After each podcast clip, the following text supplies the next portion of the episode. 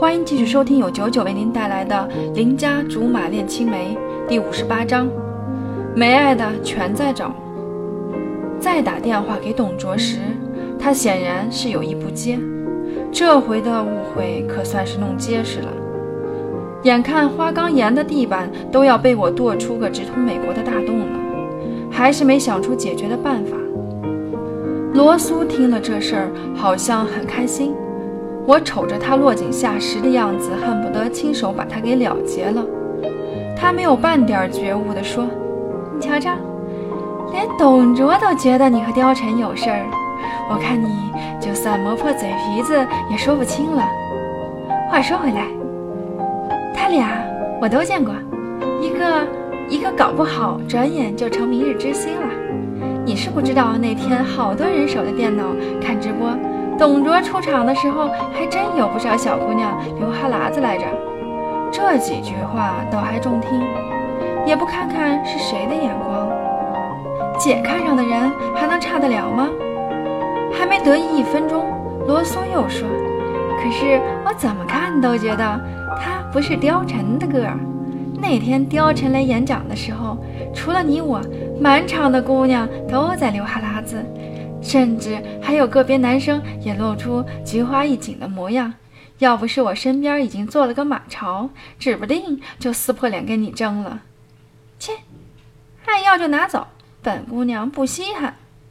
罗苏笑着打量我，啧啧嘴，真不稀罕，人家都以为貂蝉被你私有化了。以你头顶上大学城第一憨妇的名声，哪家姑娘敢不要命去当搅屎棍儿？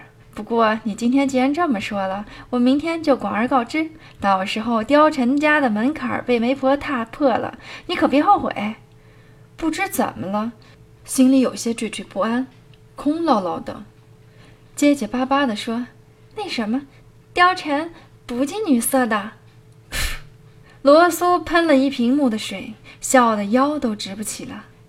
你真当她不近女色？好看。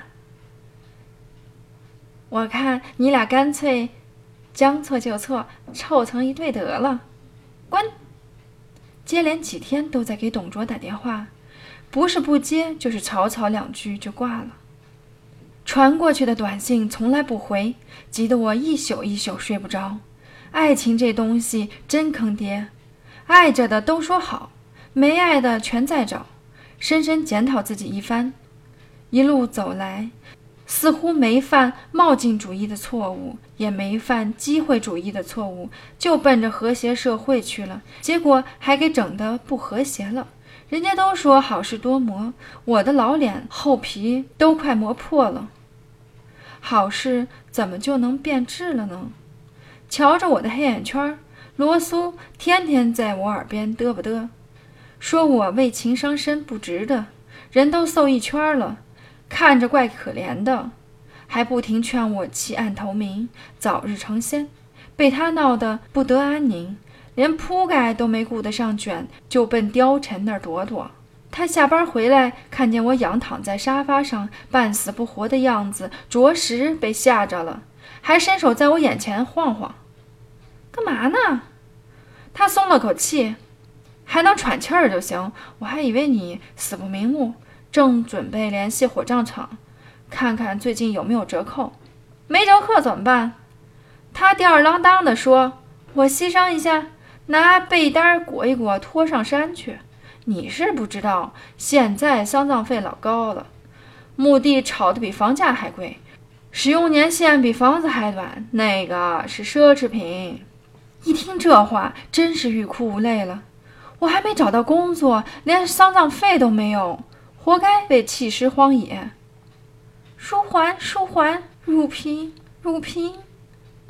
恩恩地楼下那小孩又扯着音响放琼瑶奶奶的戏，什么情深深雨蒙蒙的，最酸牙了。我一拍沙发，以诈尸的姿态坐起来。貂蝉及时按住我，别激动，我下去跟他聊聊时政要闻，准保他乖乖睡觉去。说着，真下去了。我默默又听了几句，貌似剧情已经发展到汝平和杜飞追到战场上去了。我依稀记得他这次诚心感动了书桓来着。有了，灵机一动，我也可以如法炮制的说：下面没声音了，估摸着貂蝉也要回来了。我站在门口迎接他，一开门我就说：“我知道我该怎么办了。他明天晚上会在酒吧表演，我现在追过去应该还来得及。书桓都能被汝平感动，我就不信董卓的心是铁打的。”他皱皱眉，问道：“那一平呢？舒桓貌似最后还是被策反了。可是董卓的一平已经死了呀。”他愣了愣，面色沉重。我抽空瞅了一眼外面，已经是黄昏了，忙套上鞋子，再不去就晚了。一面交代他这事儿千万别跟我爸妈说，否则非打断我的腿不可。对了，你也别拦着我，没用。他好像在思考什么，稍后说道：“放心，我不拦你。”正在穿鞋的手不由顿了顿，抬头瞧瞧他，不像是开玩笑。于是他无比正经地说：“但是我要跟你一起去。”为什么？我的不解达到了顶峰。他淡淡的说：“最近有不少不法分子专找年轻姑娘下手。”想起新闻报道，冷汗冒了一身，赶紧拽着他的胳膊：“准嫁，准奏，起驾！”